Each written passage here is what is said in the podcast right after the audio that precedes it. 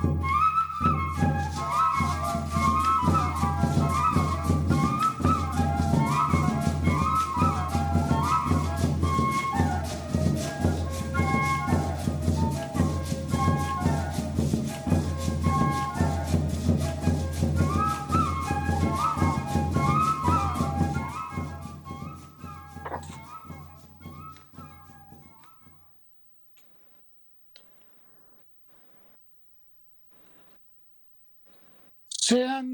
todos muy bienvenidos a su programa El abogado en su hogar, un servicio social de su emisora Radio María de Colombia. En el día de hoy queremos eh, darle la bienvenida a todos nuestros oyentes y tratar temas de especial interés para todos en el día de hoy. Estamos en el mes de febrero del 2024, mes que además tiene un día adicional. El 29 de febrero será la próxima semana. Entonces debemos aprovechar nuestro tiempo para que sea un mes lleno de frutos y de buenos resultados para todos. En el programa de hoy queremos unirnos a lo expresado previamente en esta emisora con relación al desafortunado aniversario por segundo año de la sentencia 055 del año 2022, por la cual de manera criminal se ha aprobado por parte de la Corte Constitucional la posibilidad de practicar el delito de aborto impunemente con la destrucción de vidas humanas hasta las 24 semanas de gestación de los seres humanos en su etapa prenatal. Y adicionalmente, la posibilidad de extender ese delito de aborto impunemente durante todo el periodo de gestación. Desde Radio María de Colombia hemos expresado nuestra inconformidad con esta decisión de la Corte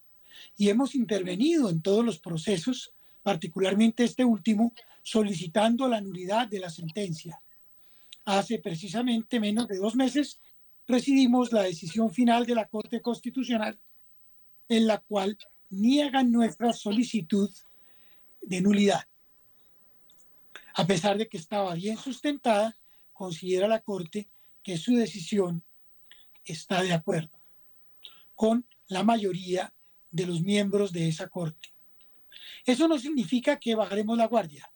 Como ciudadanos seguiremos ejerciendo control social, no solo sobre las normas inicuas, las reglamentaciones, sino también sobre estas sentencias de la Corte Constitucional, señalando sus errores, para que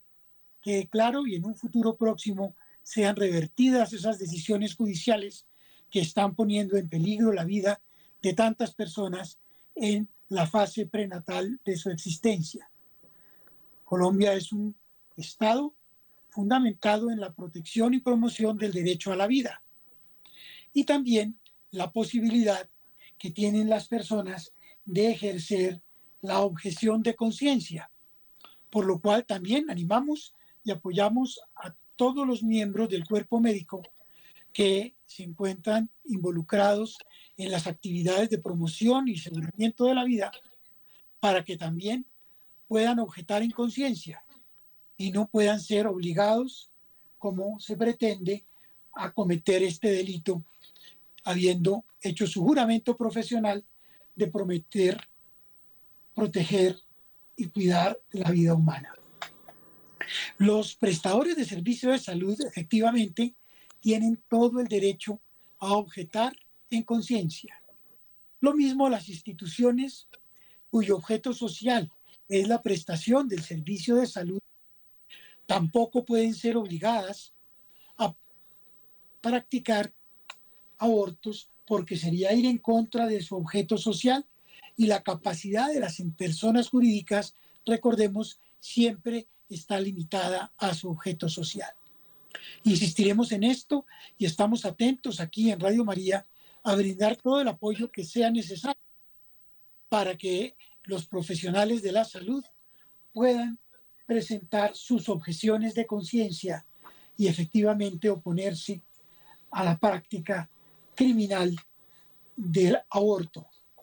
No se trata de interrumpir, ni mucho menos, el embarazo, sino de destruir vidas humanas. Y en un Estado social de derecho, el principal y único derecho a defender es precisamente la vida. Sin ella no hay sujetos de derecho ni a quien proteger, independientemente de las causales de justificación que puedan darse. Nos oponemos a ese negocio tremendo que es comerciar con la salud de las personas y en particular la destrucción de la vida humana en la fase prenatal de su existencia. Sí, tenemos profesionales de la salud que se encuentren interesados en objetar en conciencia, no duden en comunicarse con nosotros aquí en Radio María, en su programa El abogado en su hogar. Les estaremos brindando todo el apoyo técnico jurídico para que puedan presentar válidamente su objeción de conciencia. De acuerdo con la constitución política, nadie puede ser obligado a estar obrando en contra de su conciencia,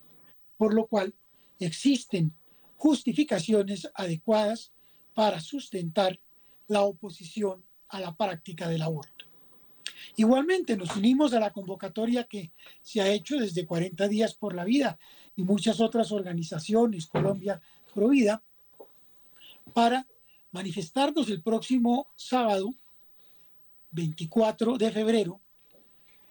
en la ciudad de Bogotá y otras ciudades a partir de las 10 de la mañana, para expresar como sociedad nuestro rechazo al aborto y el apoyo a que todos los colombianos tienen derecho a nacer y tienen derecho a desarrollar y desplegar su vida, su felicidad la realización de su proyecto de vida. Nadie está autorizado para eliminar a otra persona. Si ayer nos horrorizábamos con este crimen tan tremendo que ocurrió en las calles de Bogotá, donde unos sicarios asesinaron a un profesional llegando a su oficina, quedamos conmovidos y nos unimos solidarios a su familia, pidiendo justicia a las autoridades para que estos criminales sean sancionados y se prevengan estos crímenes, razón de más también a otras personas indefensas como son los seres humanos en los primeros nueve meses de su vida durante la gestación deben ser protegidos de cualquier forma de destrucción, de ataque contra sus vidas. Nos unimos aquí desde Radio María con nuestras plegarias por todas esas vidas inocentes y por quienes tienen bajo su responsabilidad el cuidado de la vida. En primer lugar, los padres y madres, los prestadores de los servicios de salud, las instituciones, para que recuerden siempre que la principal finalidad es la promoción y protección de toda vida humana. Precisamente desde la época del monte Sinaí se ha dicho como un mandato de Dios, no matarás. Y eso se extiende incluso también a estos tiempos presentes, donde con frecuencia se olvidan esos mandatos. No matarás, lo repetimos, no matarás, lo pedimos y haremos respetar el derecho a la vida en Colombia. Los invitamos entonces a unirse a la marcha el próximo 24 de febrero para expresar como ciudadanía, como creyentes, nuestra oposición a estas decisiones inicuas que ponen en inseguridad la vida humana, incluso desde los primeros momentos de su existencia, cuanto más también tenemos nosotros que luchar para que sea protegida toda vida humana. Hacemos ahora una breve pausa musical.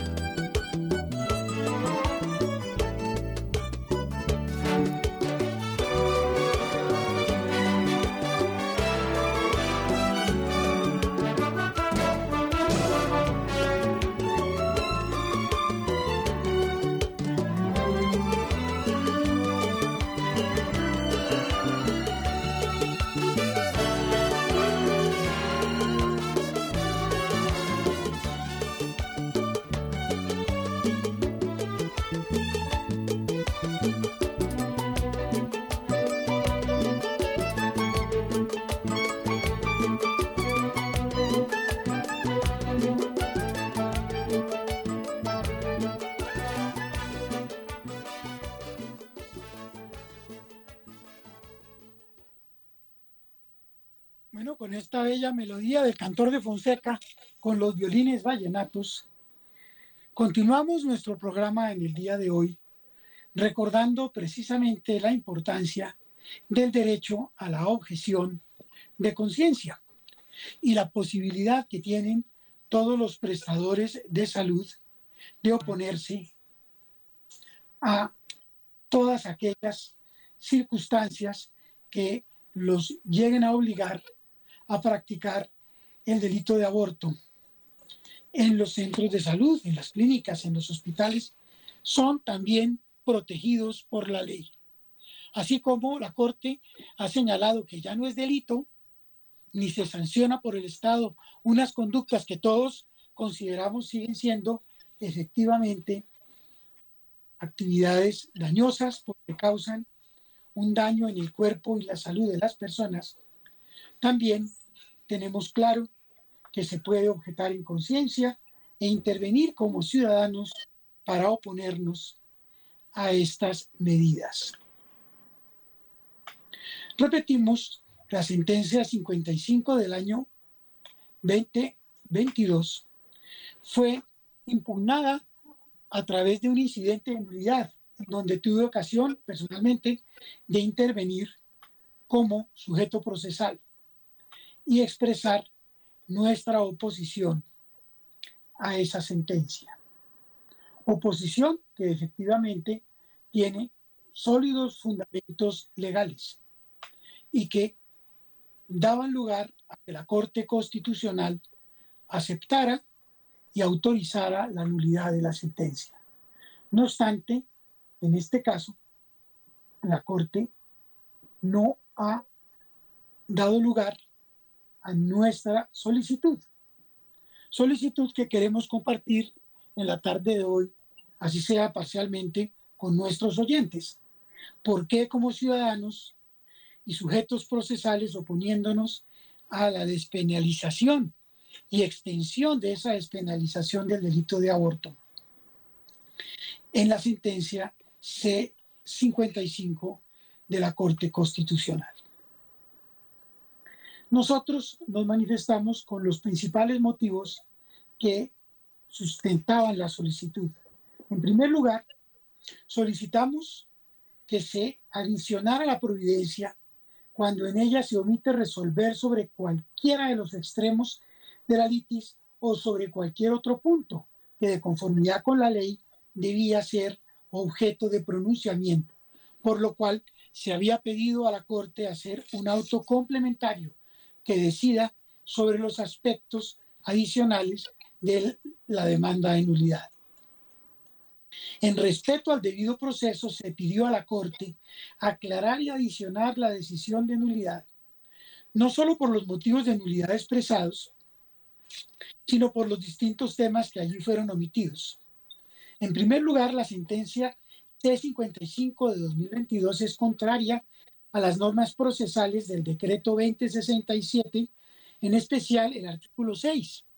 que es una norma que se rechazarán las demandas que recaigan sobre normas amparadas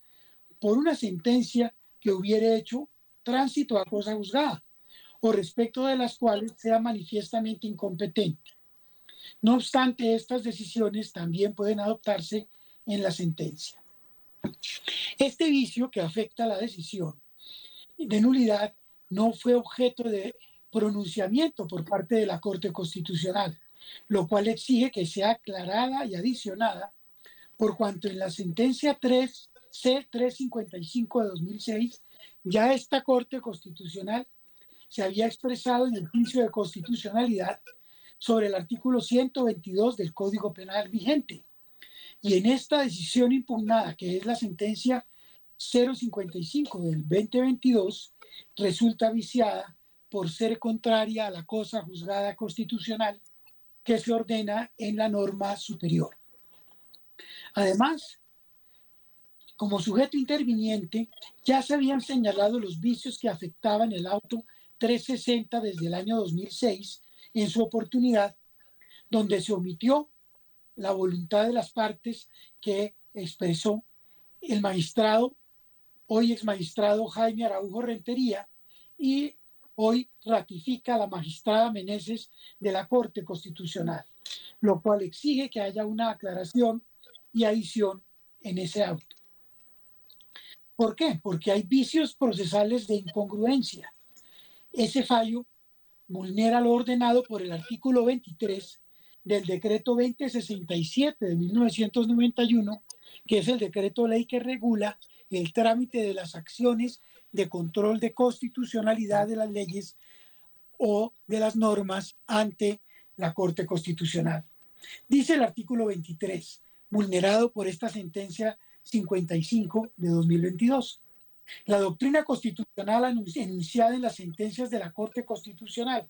mientras no sea modificada por esta, será criterio auxiliar obligatorio para las autoridades y corrige la jurisprudencia. Por tanto,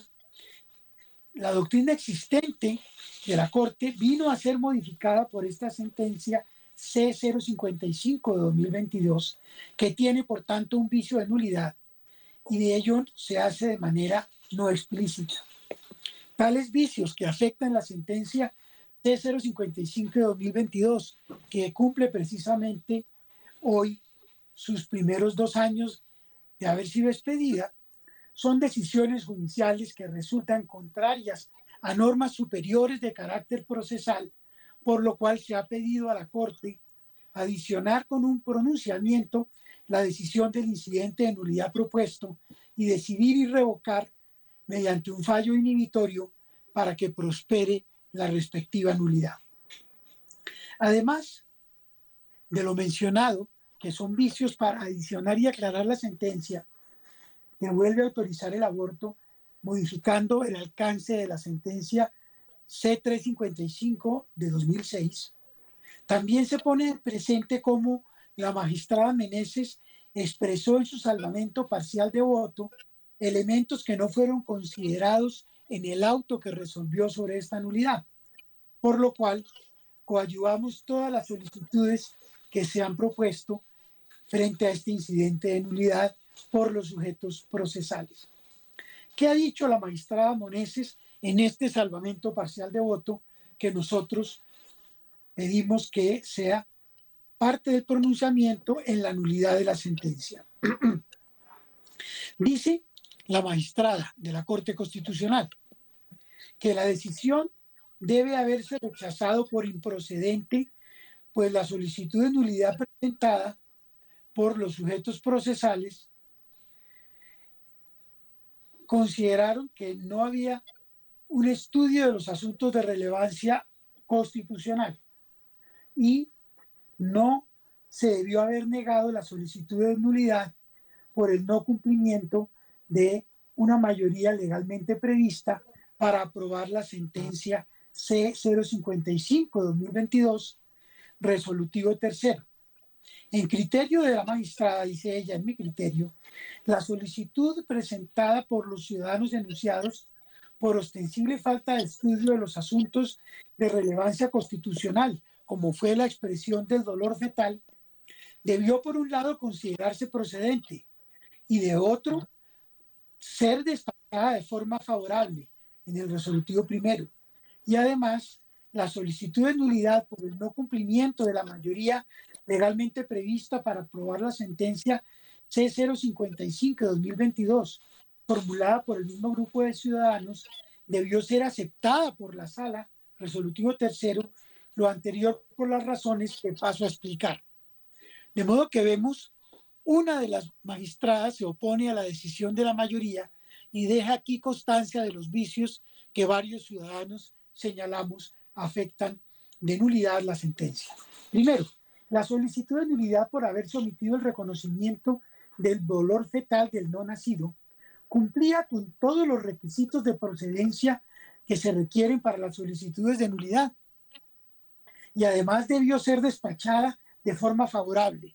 Repito, no lo digo yo, no lo decimos en Radio María, lo dice una de las nueve magistradas de la Corte Constitucional que expresó su salvamento de voto. Dice ella, en primer lugar, considero que la solicitud de nulidad presentada por Ana María Hidárraga, Juana Inés Acosta López, Fabio Enrique Pulido Ortiz, David Felipe Ramírez y Verónica Hernández, por ostensible falta de estudio de los asuntos de relevancia constitucional, como es el dolor fetal, era procedente. En efecto, los peticionarios cumplieron con la exigencia de exponer razones expresas y claras, porque siguieron un hilo conductor en su argumentación, específicas, toda vez que no se limitaron a anunciar una mera inconformidad con la sentencia, sino que explicaron por qué la sala omitió valorar el dolor fetal, el cual en efecto es un asunto de relevancia constitucional a la luz de nuestra constitución. El dolor fetal es lo que sufre un ser humano cuando es desmembrado en el interior del seno materno para extraer su cuerpo muerto en la práctica del aborto inducido en el cuerpo de una mujer a un niño o niña en la fase prenatal de su existencia. Claro que sufre dolor, claro que tiene un sistema nervioso central respecto del cual los magistrados no tuvieron siquiera ocasión de pronunciarse, a pesar de haber sido señalados como fundamento de nulidad de esa sentencia inicua. Dice, continúa la magistrada Meneses, no se trató de un cuestionamiento general, sino de un reparo concreto que sí suscitaba dudas frente al análisis realizado por la sala en la referida sentencia. En tal sentido, no comparto que a través de esa solicitud de nulidad se controvirtiera la estructura del razonamiento de la sala, se propusiera un acercamiento distinto a la problemática de la relevancia constitucional que resolvió la sala, como tampoco se fundamentó en un desacuerdo interpretativo acerca de uno de los aspectos relevantes de la decisión, ni se edificó en una ponderación y conclusión alternativa de la efectuada por esta corporación sobre los principios en tensión. Tampoco se basó en una mera preferencia epistémica. Por el contrario, los solicitantes por una parte explicaron que se presentaron un buen número de intervenciones y un concepto técnico que dieron cuenta de la existencia del dolor fetal antes de la semana 24 de gestación. Y por otra parte expusieron de forma amplia que ello debió ser valorado por la sala al ponderar los derechos en tensión, lo cual hubiese conducido, insiste la magistrada, a una conclusión distinta a la que se arribó en esta sentencia. En segundo lugar, comparto que el dolor fetal es un asunto que de forma expresa, técnica, se debió considerar por la sala plena en el análisis sobre constitucionalidad del tipo penal del aborto consentido. Esto porque a la luz de la Constitución no se puede permitir que se le cause dolor a un ser de cuya vida goza de una protección constitucional e internacional. El peso de dicha circunstancia sin duda hubiese influido como mínimo en la determinación del momento a partir del cual habría lugar a permitirse el aborto, es decir, las fechas, ya no hasta la semana 24, sino incluso de pronto etapas previas donde no se haya desarrollado aún en el ser humano su sistema nervioso y la sensibilidad frente al dolor. Por lo demás, continúa la magistrada, considero que en últimas en este auto se hace explícito el estudio que omitió hacerse en la sentencia C055 de 2022, lo cual fue alegado por los peticionarios en la solicitud de nulidad, tal como se observa en los folios 122 a 125. En suma, en mi juicio, la solicitud en comento debió considerarse procedente y además debió despacharse favorablemente. La solicitud de nulidad por el no cumplimiento de la mayoría legalmente prevista para aprobar la sentencia C055 de 2022 debió ser aceptada. Aquí es importante recordar a los oyentes de Radio María que en esa ocasión, por impedimentos que manifestaron algunos magistrados, fue necesario la designación de un conjuez, de cuya intervención existe una amplia documentación de los vicios y discusiones sobre el sentido de la decisión que ese conjuez adoptó frente a la decisión de la ponencia llamada mayoritaria de la sala, que no lo fue mayoritaria porque como se acredita en los antecedentes, el salvamento de voto dejó explícita una consideración diferente. Veamos a ese respecto qué señala la magistrada en su salvamento respecto de la sentencia y decisión de nulidad. En primera medida, dice la magistrada Meneses, debe tenerse como punto de partida que para determinar el alcance del voto del conjuez Julio Andrés Osa Santa María, es necesario hacer un ejercicio de abstracción. Ello precisamente es lo que el proyecto hace al tener que expresar que no es cierto que del contenido de la síntesis de su aclaración de voto del conjuez, como su de texto íntegro, se puede inferir razonablemente que no acompañó la ponencia mayoritaria. Tomando como base el referido punto, considero que la interpretación más razonable que se extrae del comunicado de prensa y del texto de la aclaración de voto del juez Osa Santa María es que éste propugnaba por una exequibilidad condicionada diferente a la adoptada finalmente en la sentencia C-055 de 2022. Según se infiere de los citados textos, para el conjuez Osa Santa María era necesario establecer una protección administrativa a la vida del naciturus a partir de la semana 13 de gestación. En concreto expresó el conjuez, la propuesta sugería que un sistema de plazos que incorporara un esquema de plano cartesiano, como el ya explicado, podría ser jurídicamente más sensible a la evolución de los dos intereses involucrados, pues permitiría reconocer la existencia de una etapa inicial de libre decisión de la madre hasta la semana 13 y una etapa final reservada al derecho penal a partir de la semana 24 y una etapa intermedia en la que el Estado podría intervenir con mayor intensidad para proteger la vida del naciturus mediante herramientas administrativas no penales. De esa manera, no comparto la inferencia que se hace en el auto en relación con el alcance del voto del conjuez en este asunto, folios 177 a 179. Concluye la magistrada. Adicionalmente, considero que es insuficiente argumentar, como lo hace el auto, que dado que la decisión de constitucionalidad que debió adoptar la sala en el expediente de 13956 era relativa al tratamiento penal, no es posible evidenciar que el conjuez no hubiese acompañado la postura mayoritaria, pues la distinción que propuso es en relación con el tratamiento no penal de la conducta de abortar entre las semanas 13 y 24, folio 179. Esto por cuanto el aspecto respecto del cual disintió el conjuez está inmerso en el condicionamiento incluido en la parte resolutiva de la sentencia C055 de 2022, así este no sea de índole penal. En tal sentido, se cumplió lo previsto en el artículo 14 del decreto 2067 de 1991, según el cual las decisiones sobre la parte resolutiva de la sentencia deberán ser adoptadas por la mayoría de los miembros de la Corte Constitucional. En este caso es claro que el conjuez no concurrió en su voto a conformar dicha mayoría y la sentencia tiene un profundo vicio por ir contrario a la norma superior del artículo 14 del decreto 2067 del 91. No obstante, la mayoría de la sala reiteró su error. Ya veremos cómo en el futuro nuevos magistrados, nuevos ciudadanos y una nueva patria recupera para los niños el derecho a seguir viviendo en los primeros momentos de su existencia prenatal y despoja al Estado de esa facultad inicua de despenalizar y desproteger la protección de su vida.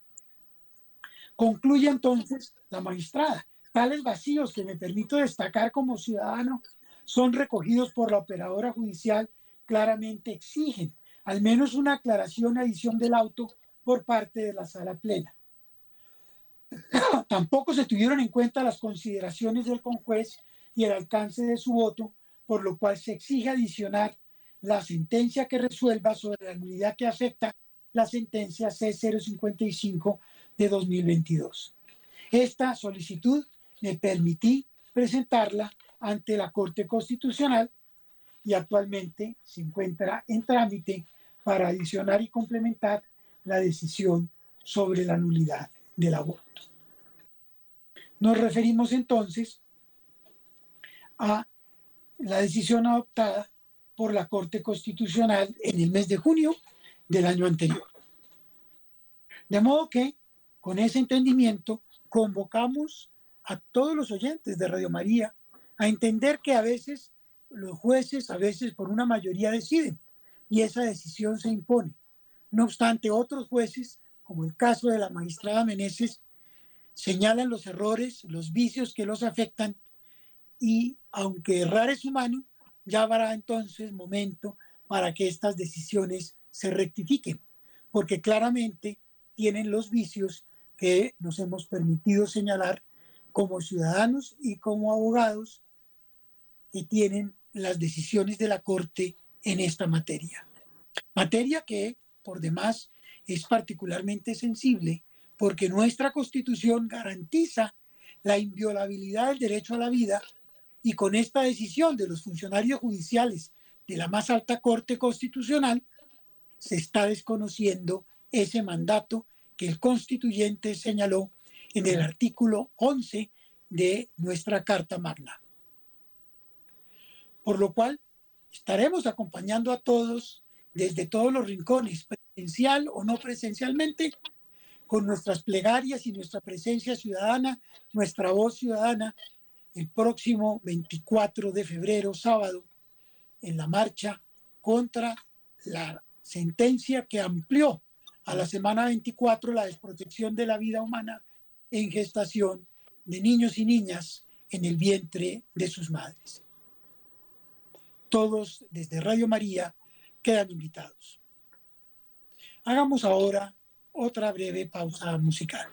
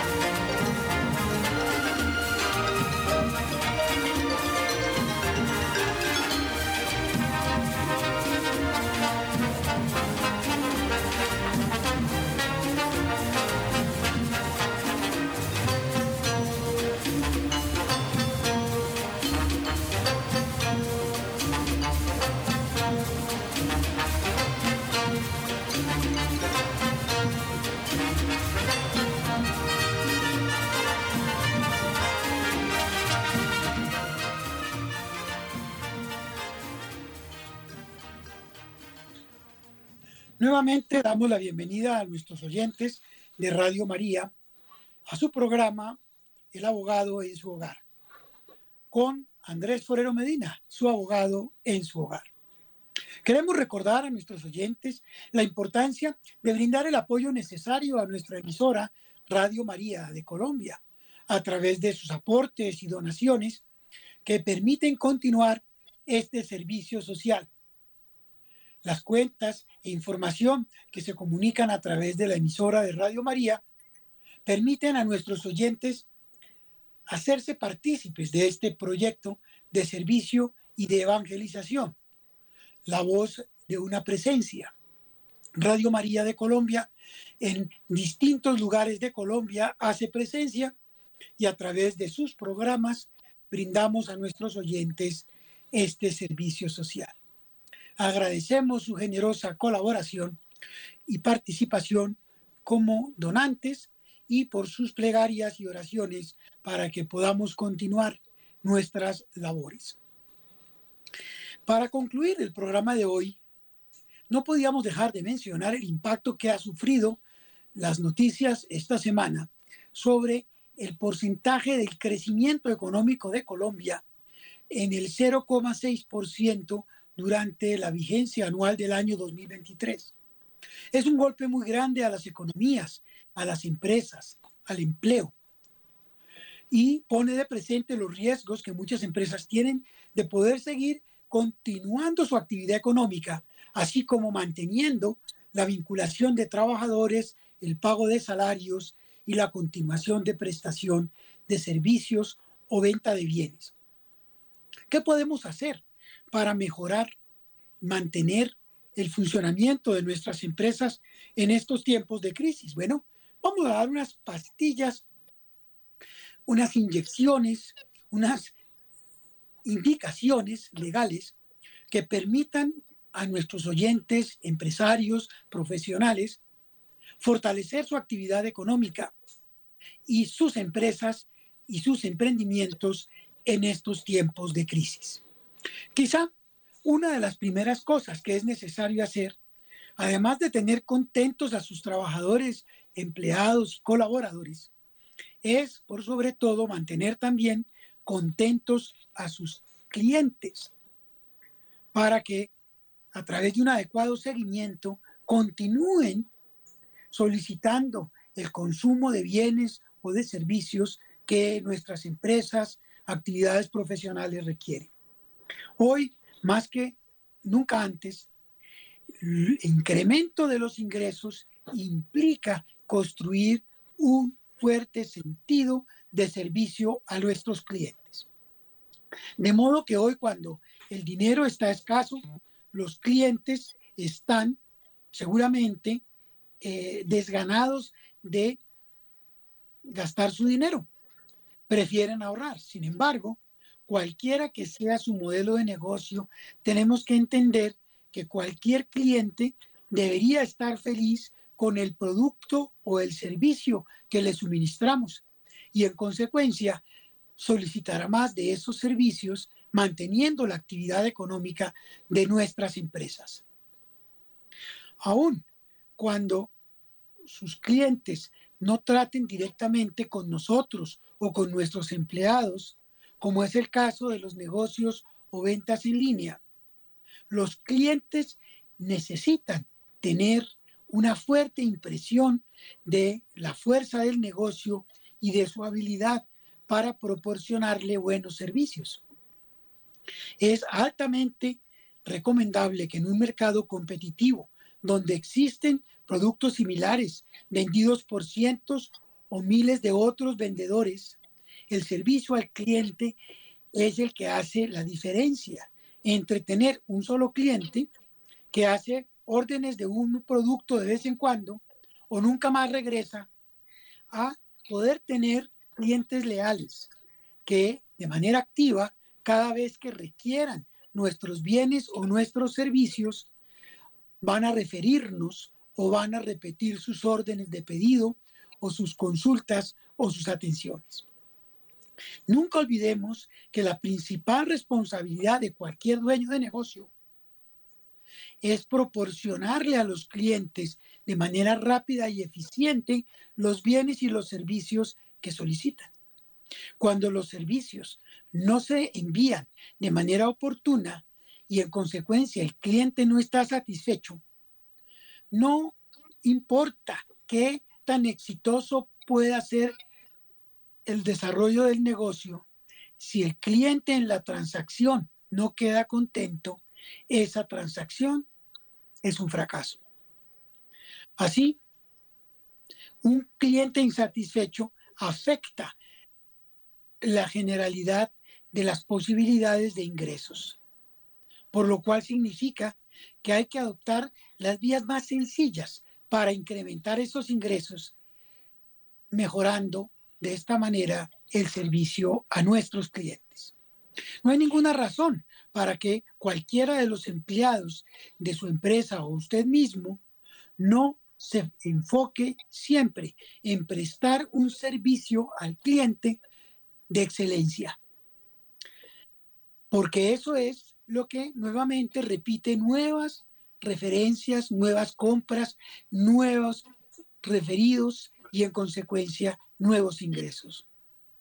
El mejorar la reputación de su negocio en el mercado, su reputación como profesional, como experto, como técnico, como vendedor por sus servicios,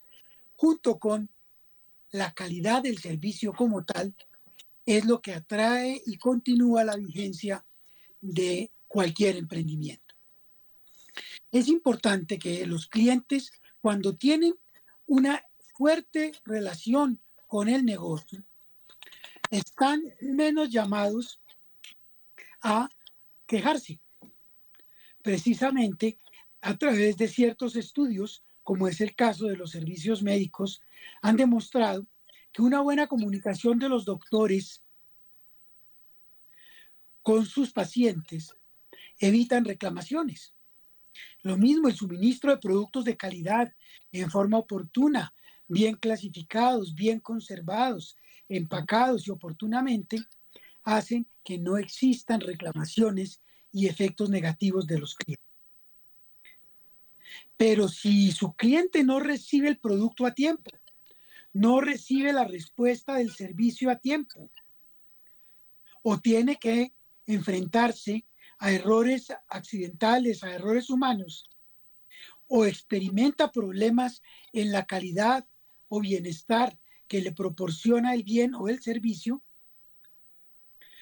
puede significar que tenga usted un cliente insatisfecho.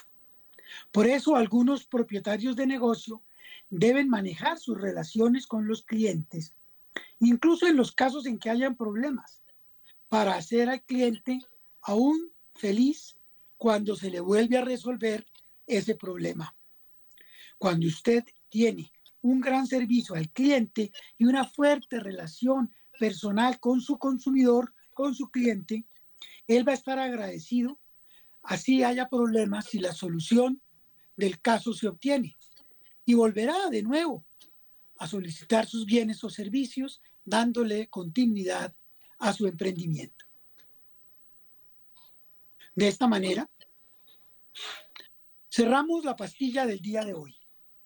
cómo usted debe tratar a sus clientes y cómo debe garantizar de esa manera la permanencia de su negocio aún en los tiempos de crisis. Los invitamos a acompañarnos en su emisora Radio María dentro de 15 días en una nueva emisión de su programa Un abogado en su hogar. Y nuevamente agradecemos su audiencia y esperamos que continúen en audiencia de su emisora Radio María de Colombia. Muy buenas tardes a todos y muchas gracias por su atención.